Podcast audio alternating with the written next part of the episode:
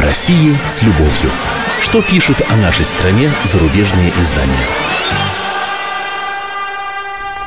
Здравствуйте. В студии замредактора отдела международной политики комсомольской правды Андрей Баранов. И, как обычно, я знакомлю вас с обзором наиболее интересных публикаций в иностранных СМИ о нашей стране. Спорт и политика тесно переплелись между собой в эти дни, причем в переплет этот попала Россия. Еще в какой переплет? Во-первых, нашу футбольную сборную могут отправить домой с Евро-2016 из-за поведения российских болельщиков. Ну, есть, конечно, команда Слуцкого сама не спустит, так сказать, в гальюн последний шанс на выход из группы матча с Уэльсом в понедельник. Вот, это во-первых, повторю. Во-вторых, еще круче. Не только наших легкоатлетов, но и всю олимпийскую команду могут отстранить от участия в летних играх олимпийских в Рио-де-Жанейро. Она, они стартуют через пару месяцев.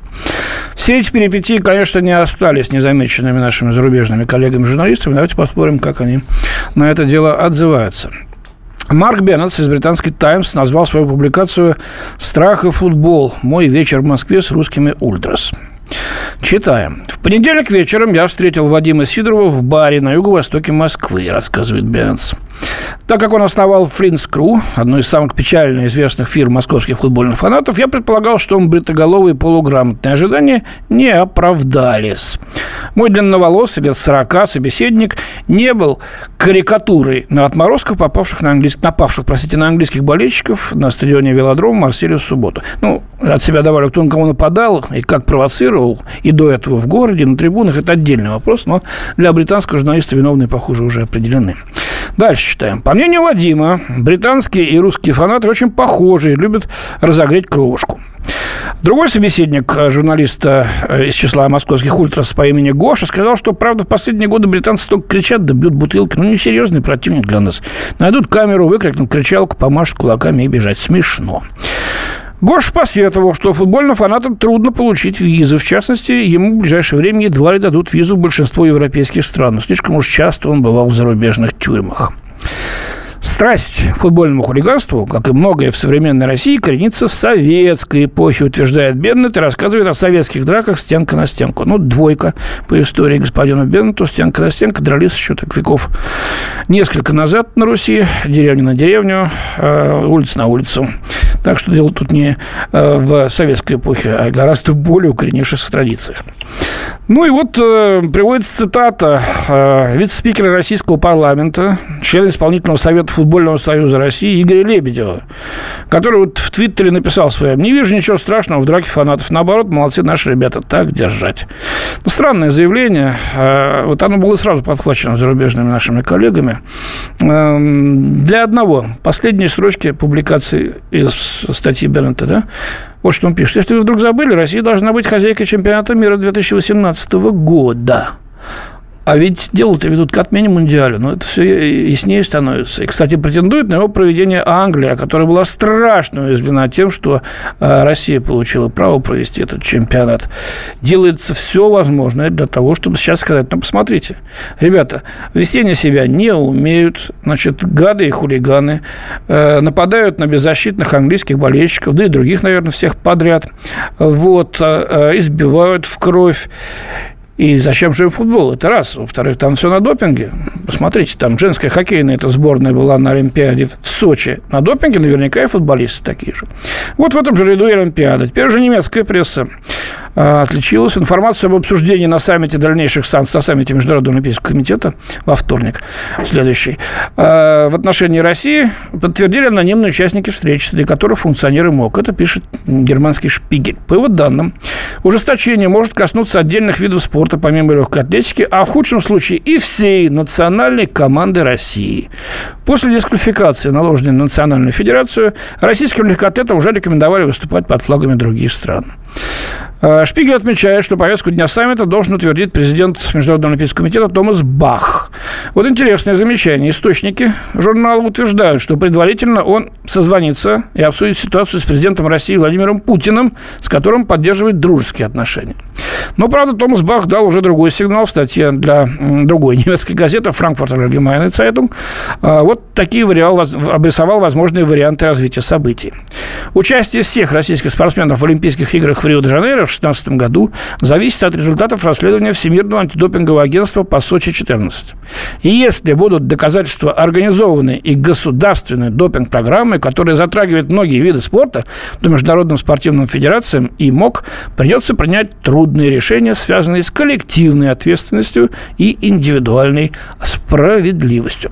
Я напомню нашим слушателям, что все эти обвинения строятся на показаниях сбежавших из России бывшего руководителя московской антидопинговой э, лаборатории Родченкова, э, легкоатлетки Степановой и ее мужа, просивших политическое убежище США и, как выяснилось совсем недавно, получивших деньги за свои признания, которые говорят, что вот в России существует государственная э, такая допинговая программа, которую санкционировал чуть ли не лично Владимир Путин. Будем следить за этой очень важной, конечно, темой. А сейчас к другим темам. Э, прошедший в Петербурге Международный экономический форум привлек значительное внимание наших коллег, потому что отличался от тех двух, которые произошли вот предыдущие два года.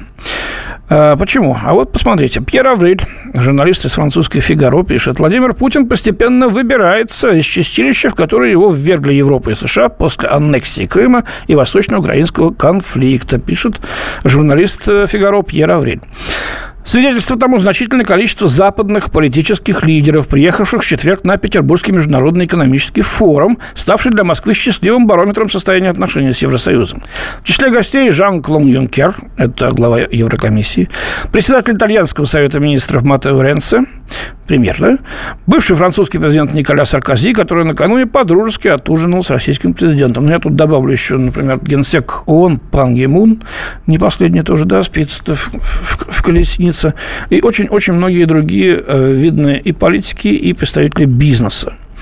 А Юнкер снова напомнил важнейший раздел Библии Евросоюза – это соблюдение Минских соглашений. Это единственный путь к отмене санкций. Ну вот, э, поддел Кремль за то, что тот нарушает международные законы, упомянув о суверенитете Украины. Однако, это очень важно, отмечает французский журналист, за внешним осуждением теперь для ЕС речь идет о том, чтобы найти выход из тупика санкций, существование которого признают все больше стран-членов Евросоюза. Николя Саркози предложил Владимиру Путину сделать доброе дело и объявить об отмене эмбарго на европейскую сельскохозяйственную продукцию, введенную Москвой в августе 2014 года в ответ на европейские санкции. После этого Брюссель потребует от Украины применить Минские соглашения, передает Авриль. Ну вот журналист отмечает, что на фоне размышлений Евросоюза Кремль проявляет некоторое такое показное равнодушие к вопросу санкций. Мол, не мы их ввели первыми, и не мы будем ничего выпрашивать. И российскому президенту достаточно просто ждать и он терпелив, подытоживает Пьер Авриль. Изабель Мандро, корреспондент другой французской газеты «Монт», тоже обращает внимание на эту тенденцию. Она пишет, конечно, ЕС готовится в конце июня продлить санкции против России, возобновляемые каждые полгода. Но сторонники их отмены становятся все более настойчивыми. Для этого, без сомнения, придется подождать января, но это не более чем технический вопрос. Россия страна слишком большая и слишком важная, чтобы полностью ее изолировать. Отмечается, что вот э, на этот раз э, перед форумом Россия провела такую интенсивную кампанию с помощью мягкой силы. Вот как пишет Мандро, Путин, который нигде не чувствует себя более непринужденно, чем в двусторонних отношениях, принимал всех европейских политиков, проезжавших через Москву, какого бы уровня они ни были, и равным образом демонстрировал свою открытость для глав предприятий. Каждому из своих полезных собеседников глава Кремля транслировал следующее сообщение.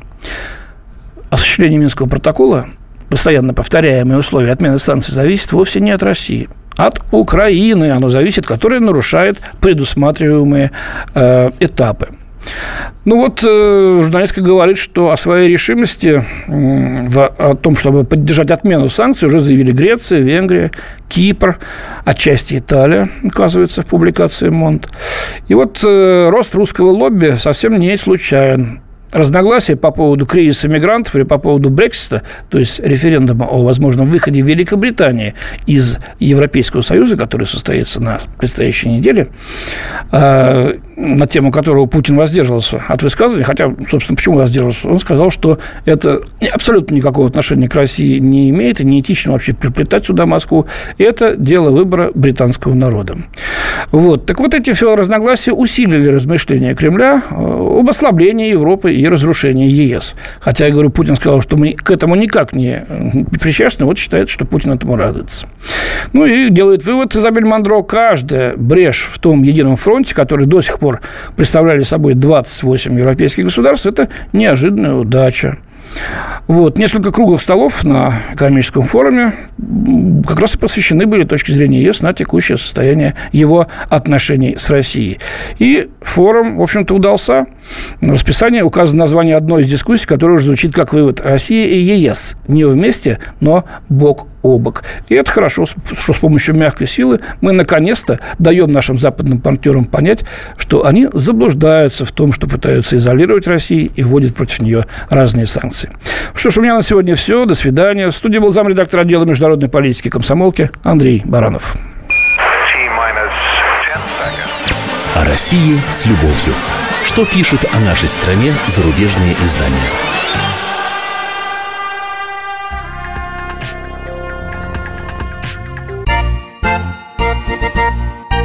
Единственное на российском радио классическое немецкое шоу. Мартина Видеман поговорит с вами о мужчинах и женщинах, праздниках и буднях, о людях с ограниченными возможностями и о тех, кому повезло, о счастье и несчастье. Предельный градус откровенности. Беседа один на один. Мартина Видеман, ваш друг и советчик. Программу «Ein, zwei, Видеман» слушайте каждый четверг в 10 вечера по московскому времени.